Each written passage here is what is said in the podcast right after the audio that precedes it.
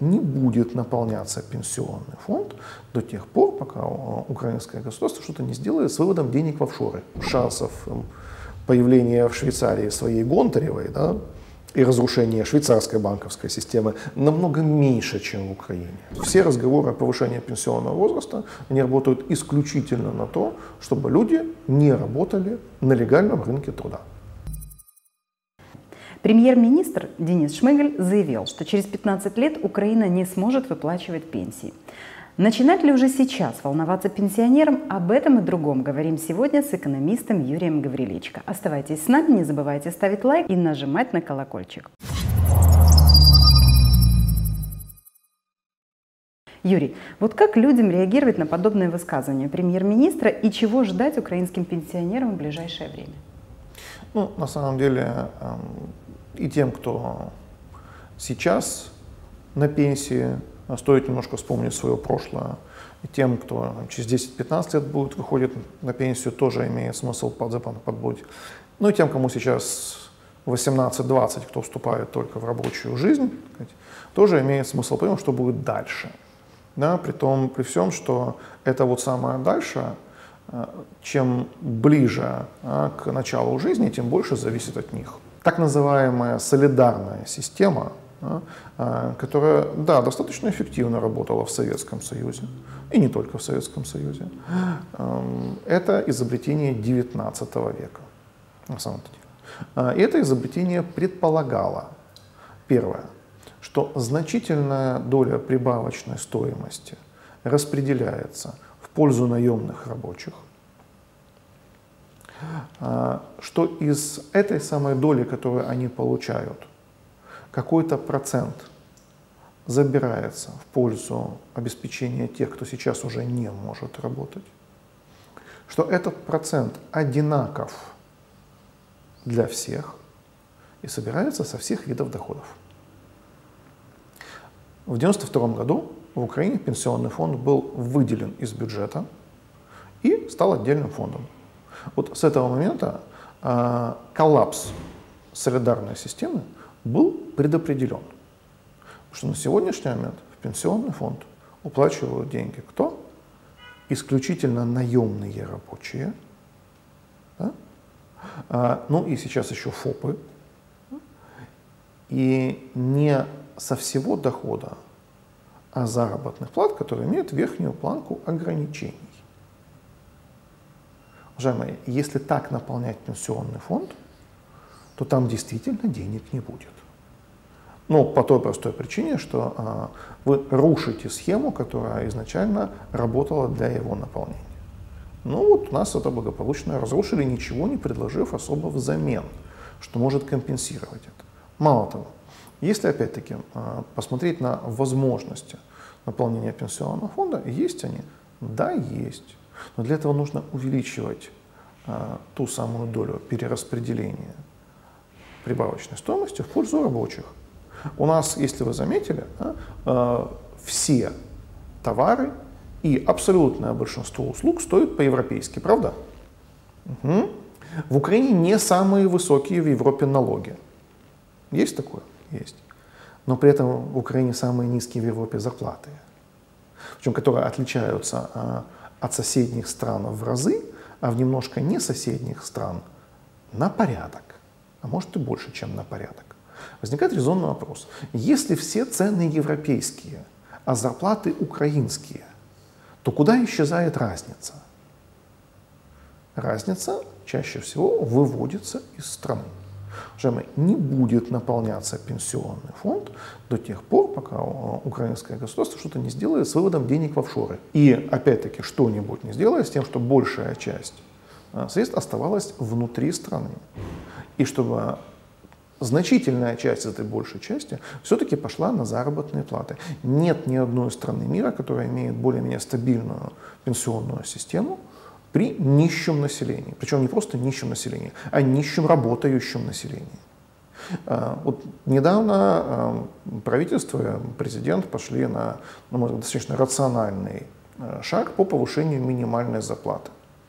Вот она 5, 5 тысяч уже вот второй месяц, соответственно, с 1 января должна быть 6, и с 1 июля следующего года, принято в, гос, в проекте госбюджета на 2021 год, правительством Шмыгля будет 6,5 тысяч.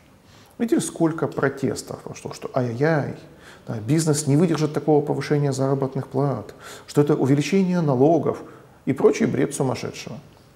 Повторюсь, уважаемые, если у вас цены на вашу продукцию и услуги европейские – а минимальная заработная плата находится в пределах 200 долларов, то, наверное, проблема с крахом вашего бизнеса не в зарплатах.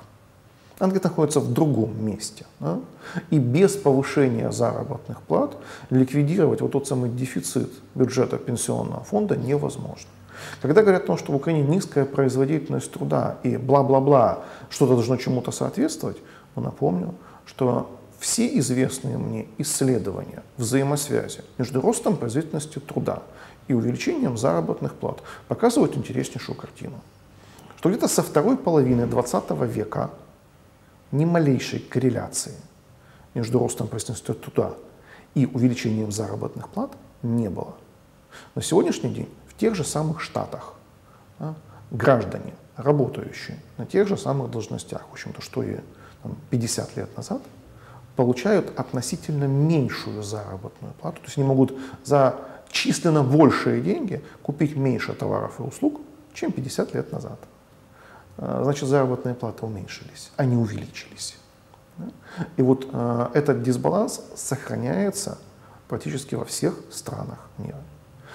Единственным способом преодоления этого дисбаланса является регулирование процесса роста заработных плат. Где-то это делается с помощью государства, увеличения минималки, а где-то, где сильны профсоюзы, соответствующими договорами а, между профсоюзами а, и работодателями. Но сам по себе работодатель никогда не будет поднимать вам заработную плату просто так. А, вот потому что у него увеличилось место труда. Мало того, рост производительности труда на данный момент во всем мире – ограничен не техническими возможностями. Этого уже давно нет, это осталось там, в XIX веке. На сегодняшний момент рост производительности труда ограничен способностью рынка переварить дополнительные объемы товаров и услуг. То есть бутылочное горлышко не в технике, не в людях, в рынке. Чем меньше люди могут купить, тем ниже производительность труда. Так вот, в Украине низкая производительность труда, потому что здесь бедное население. Увеличь доходы населения, у тебя увеличится производительность труда. Все очень просто. Но э, экспорт-ориентированная экономика себе такого позволить не может. По одной простой причине. Низкие заработные платы являются одним из ее конкурентных преимуществ. Юрий, ну а почему в Украине долгое время не обращали внимания на такое вот явное ухудшение здоровья пенсионного фонда? Не принимали никаких мер? Обращали внимание, только делали вещи строго противоположные тем, что нужно. Давайте вспомним а, одну из первых существенных а, корректировок а, так называемую реформу имени Тигибко, когда у нас увеличили страховой стаж, изменили условия получения пенсии, а, и, по сути, ограбили тех, кому там до пенсии оставалось несколько лет. В результате а, там, дыра в пенсионном фонде, по заявлениям авторов а, данной реформы, должна была уменьшиться. Она уменьшилась? Не, не уменьшилась.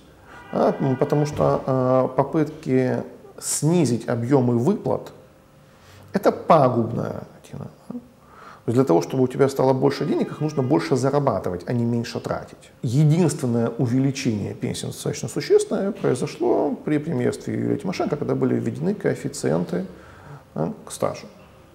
Ну, на сегодняшний момент, после так называемой реформы уже имени Гройсмана 2017 года, коэффициенты убраны.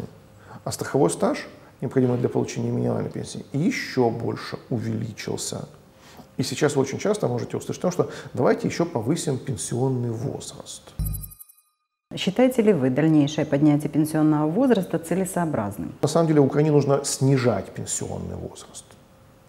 Потому что если повышать пенсионный возраст, то э, здравый смысл логика подсказывают, что работать в белую не имеет ни малейшего смысла. Ну вот если мужчины на пенсии да, после да, будут жить два года, возникает резонный вопрос, зачем тебе 35 лет платить отчисления в пенсионный фонд, если на пенсии ты проживешь два года? Ну вот э, зачем? А, то есть все разговоры о повышении пенсионного возраста, они работают исключительно на то, чтобы люди не работали на легальном рынке труда. Потому что это снижает их экономическую мотивацию.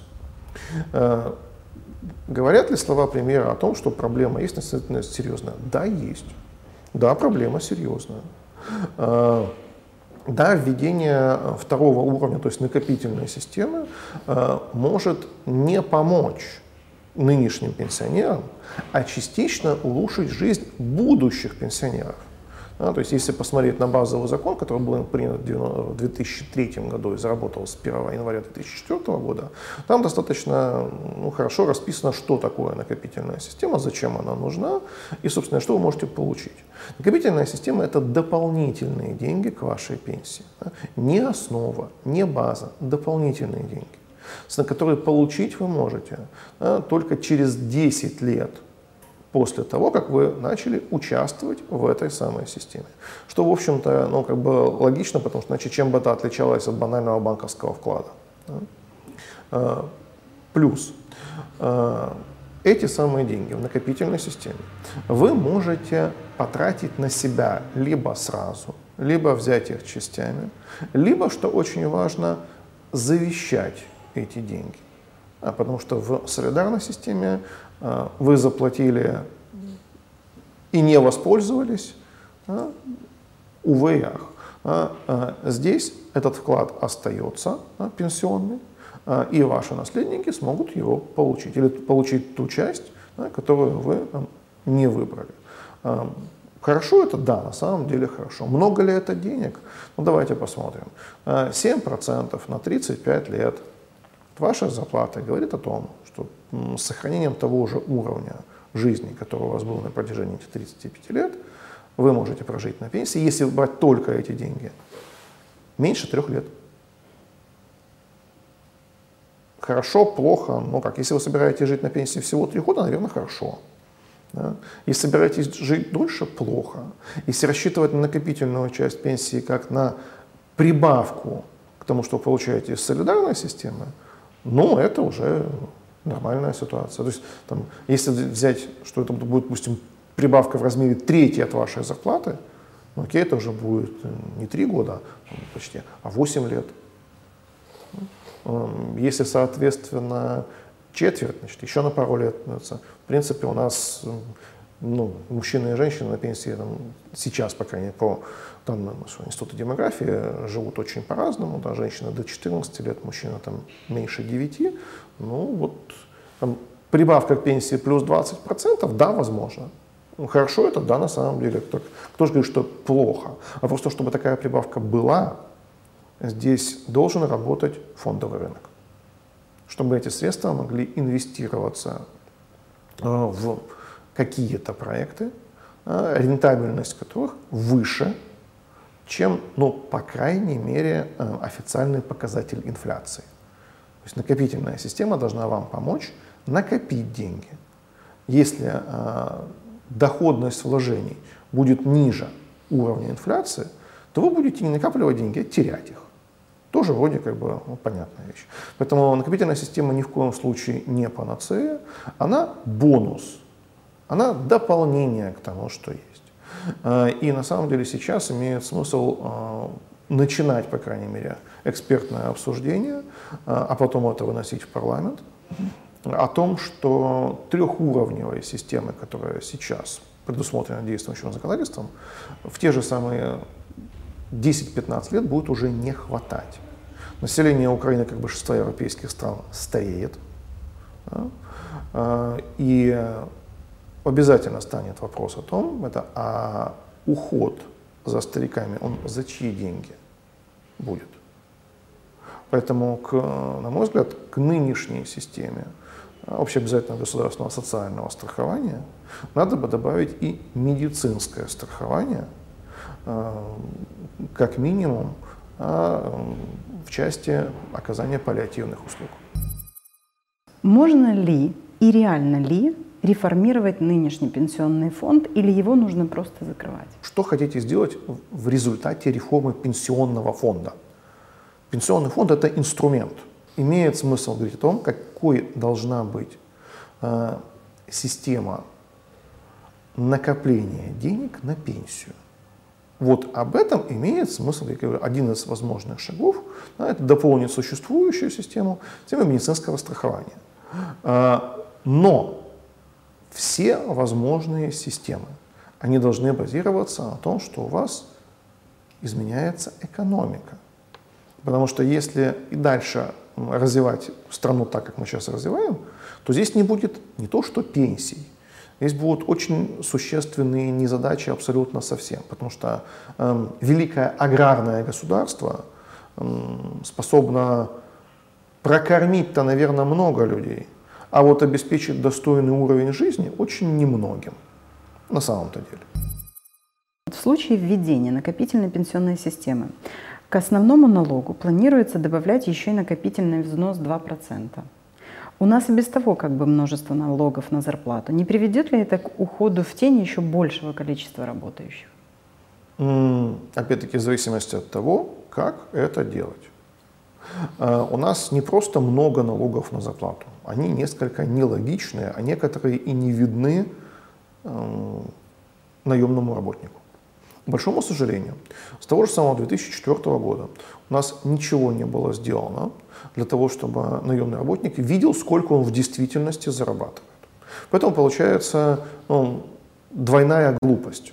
С одной стороны, работодатели уверены, что они платят налоги, хотя на самом деле они всего-навсего выступают налоговым агентом и оказывают своим наемным рабочим услугу по уплате налогов с их зарплаты, а не платят налоги за них. Это разные вещи. Здесь э, те же самые наемные работники что делают? Они не видят части денег, они, соответственно, не понимают, что в реальности у них зарплата намного выше. Только часть средств э, уходит в фонд социального страхования. Хуже того, э, у нас почему-то после этой самой реформы 2003-2004 года э, логика выплат не сменилась на адекватную, а именно, то есть сначала с зарплаты снимаются страховые платежи, и только с оставшейся суммы вы платите налоги. При этом, когда говорят о том, что ну, там, пенсия это доход пенсионера, с нее тоже нужно что-то платить, говорю, нет проблем, замечательно. А, вот я как будущий пенсионер готов платить налоги с пенсии, это страховой платеж, который не облагался налогами. Только одна большая небольшая незадача. Поскольку государство 35 лет пользовалось моими деньгами, среднекоммерческий процент верните. Ну, за время пользования деньгами. То есть, если вы хотите как бы, снять налоги с дохода, замечательно, заплатите, пожалуйста, деньги за использование чужих средств. Ну, либо мы остаемся в той же парадигме, что и сейчас, либо начинаем вести несколько ну, другие отношения. Но не может быть такого, чтобы с вас постоянно снимали налоги, ничего не давая взамен. Насчет э, того, за счет чего можно уменьшить эту самую налоговую нагрузку, НДС. Что такое НДС по своей основе? Это налог на избыточное потребление. Повторюсь, Украина нищее государство с нищими работающими. У нас что, есть избыточное потребление? Нет. Если нет избыточного потребления, какой может быть налог на избыточное потребление? Уберите НДС. Абсолютно спокойно. Вот эти самые 7% можно платить за плату. Только когда цена всех товаров и услуг у вас будет ниже. То есть какую задачу решаем? Задачу наполнения пенсионного фонда, сбережения денег? Ну, можно таким образом. А, увеличить эм, как бы, объем налоговой нагрузки, но можно увеличить. Тогда, да, действительно, как бы, экономическая логика подскажет, что лучше работать в тени, потому что в светлую работать невыгодно. Вообще любые схемы, да, которые делают невыгодным а, легальную занятость, они коррупционные. Повышение а, налогов без компенсации в виде увеличения объемов и качества услуг всегда приводит к тому, что рынок уходит в тень. Это естественное событие, абсолютно. Поэтому лучше этого не допускать, чем потом делать вид, что ты с ним борешься. Но вот введение накопительной системы, оно же невозможно без гарантий со стороны государства. Можно ли эту систему госгарантий улучшить? Ну, наверное, да. То есть есть что менять в законе, что можно было улучшить. Но это есть вероятность вот принятия соответствующего закона? Потому что здесь не все зависит от законов, на самом деле. Потому что, э, первое, это создание условий для развития экономики, а, а только потом как бы, штрафные санкции, а, там, усиление ответственности и прочие вещи. То есть вопрос, зачем банкротить то, что приносит деньги? Ну, смысл. А, украсть и убежать, ну, определенная логика в этом есть. А зачем тебе бегать, если здесь можно заработать больше? Создавайте условия, при которых бизнес будет идти сюда и вкладывать деньги здесь. А, и я понимаю, что в Украине привыкли к воровскому бизнесу, как вот в 90-х начали, так он и дальше продолжается. Но в мире бизнес живет там, где ему выгодно. Поэтому там, вот уже даже в течение наших интервью, в очередной раз повторяюсь, а, чем более выгодные условия для ведения бизнеса будут здесь, тем на самом деле меньше шансов, что кто-то будет банкротить свое предприятие ради того, чтобы вытащить деньги и свалить. Негосударственные пенсионные фонды работают с 2004 года. Почему они не стали популярными? Какие проблемы в их деятельности существуют? На самом деле точно такие же, как у банков. Куда вкладывать деньги? Мало того, в отличие от тех же самых банков, пенсионные фонды, они несколько ограничены э, в инструментах э, инвестирования. Ну, то есть пенсионный фонд не может дать кредит напрямую предприятию, насколько я знаю по действующему законодательству. Поэтому чем более развита будет финансовая, система финансовых инструментов, тем проще будет работать частным пенсионным фондом. Пока что граждане не видят какой-либо разницы ну, ощутимой да, и значимой во вложениях денег, допустим, в банк на депозит и частным пенсионным фондом. Если такой разницы незаметно или она неощутима на, на собственном кошельке, э, вопрос, чем будут пользоваться люди? Ну, тем, к чему они больше привыкли. К банковской системе больше привыкли, к депозитам больше привыкли. Вот и все дело привычки в большинстве случаев. Потому что ну, чем меньше возможностей э, для работы, тем меньше тех же самых средств у негосударственных пенсионных фондов для саморекламы, но и тем меньшее количество клиентов они могут привлечь. В Украине также работают, ну, не слишком легально, насколько я понимаю, иностранные пенсионные фонды. И в частности, вот работает множество таких консультантов австрийской компании Граве которые предлагают почти нереальные преимущества своих страховых пенсионных компаний. Есть ли смысл украинцам работать с ними и будут ли они допущены, вот иностранные игроки, я имею в виду, на рынок официально? Ну, скажем так, насколько я знаю, Грава это не совсем пенсионный фонд, это все-таки страховая компания, э, специализирующаяся на лайф-страховании. Э, и там, пенсионная программа это ну, один из возможных бонусов к лайф-страхованию. И работают они здесь именно как страховая. Насчет э, неоспоримых преимуществ, ну, если вы посмотрите на процентные ставки, они у них раньше были низкие и сейчас низкие.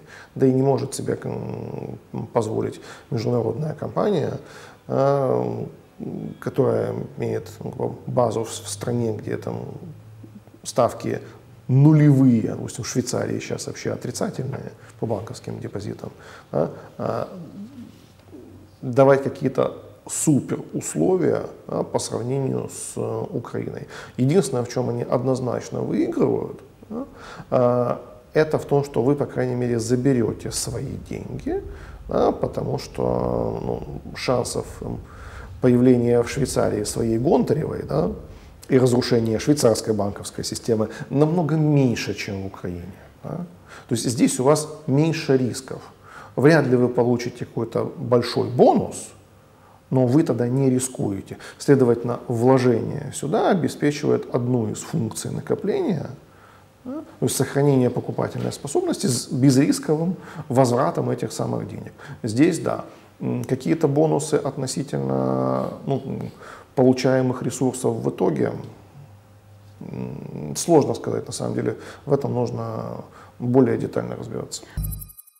Сможет ли накопительная система обеспечить достойные пенсии для украинцев, особенно для тех, кто уже сейчас не молод?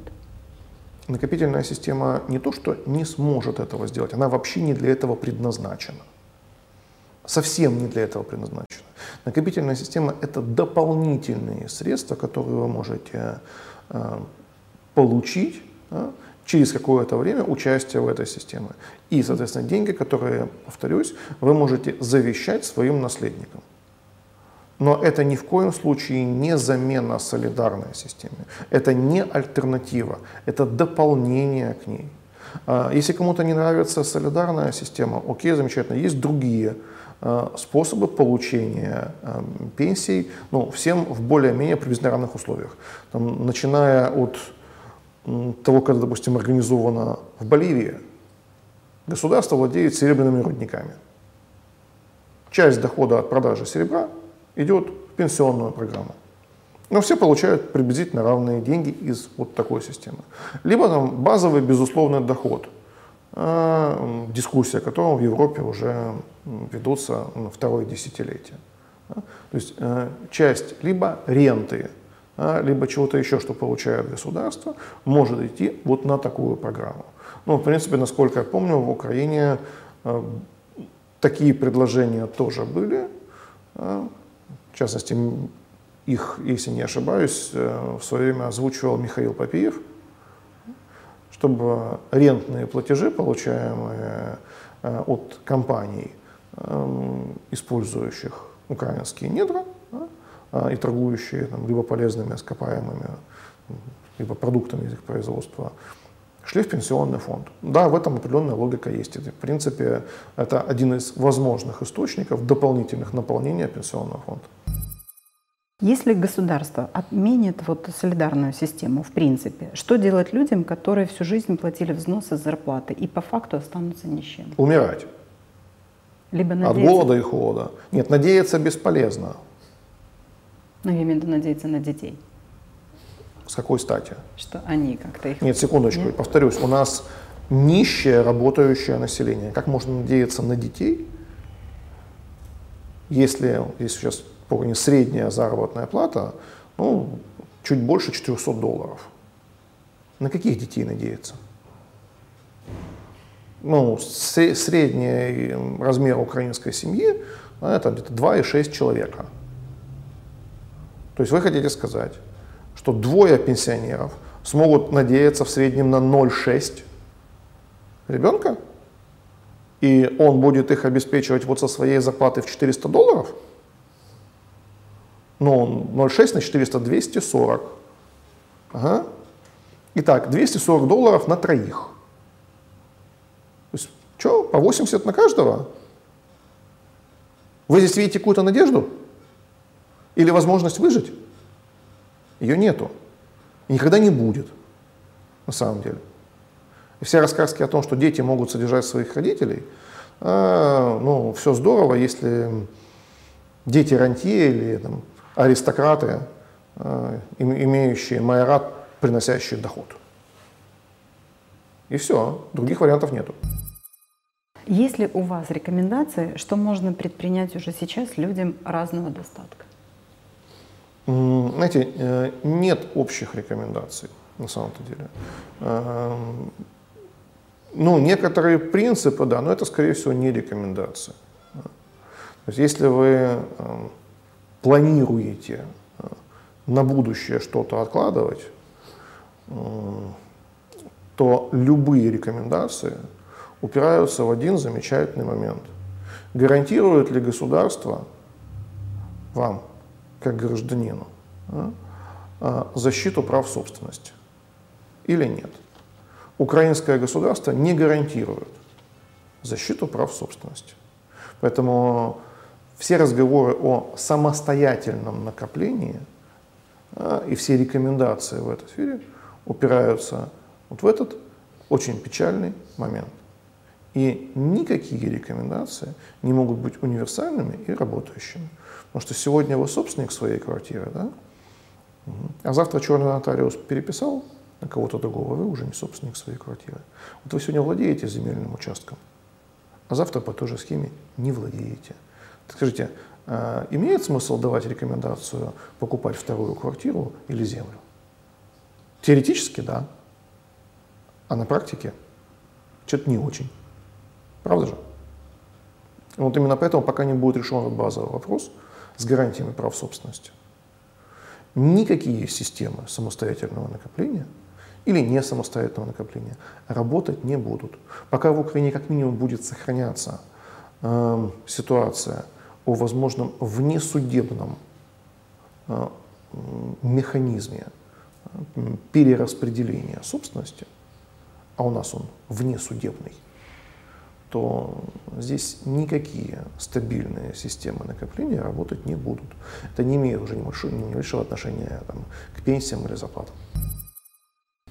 Юрий, ну вот лично вы на какие средства планируете жить в пенсионном возрасте? А кто вам сказал, что я планирую жить на накопленные средства в пенсионном возрасте? А на какие средства вы планируете жить?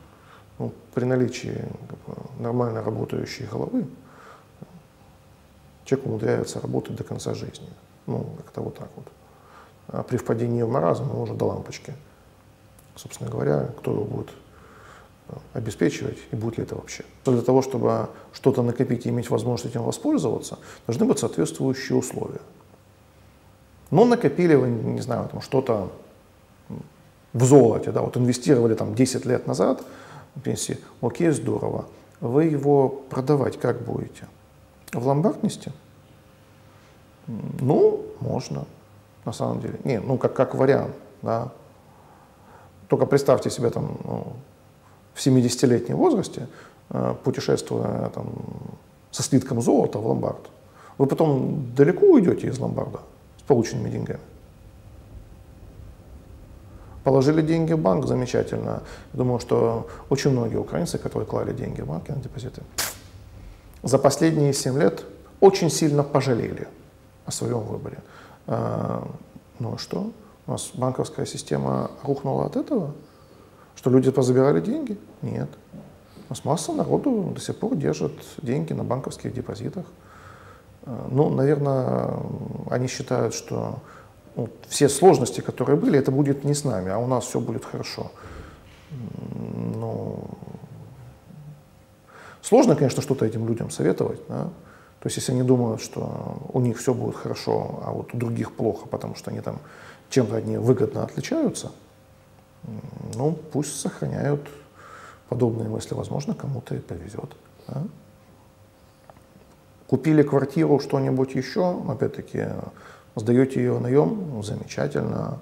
Только учтите, что любой бизнес требует постоянного поддержания самого бизнеса.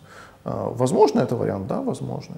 Только для, для сдачи квартиры в наем нужно иметь понимание, что вы будете оплачивать коммуналку вне зависимости от того, живет там кто-то или нет.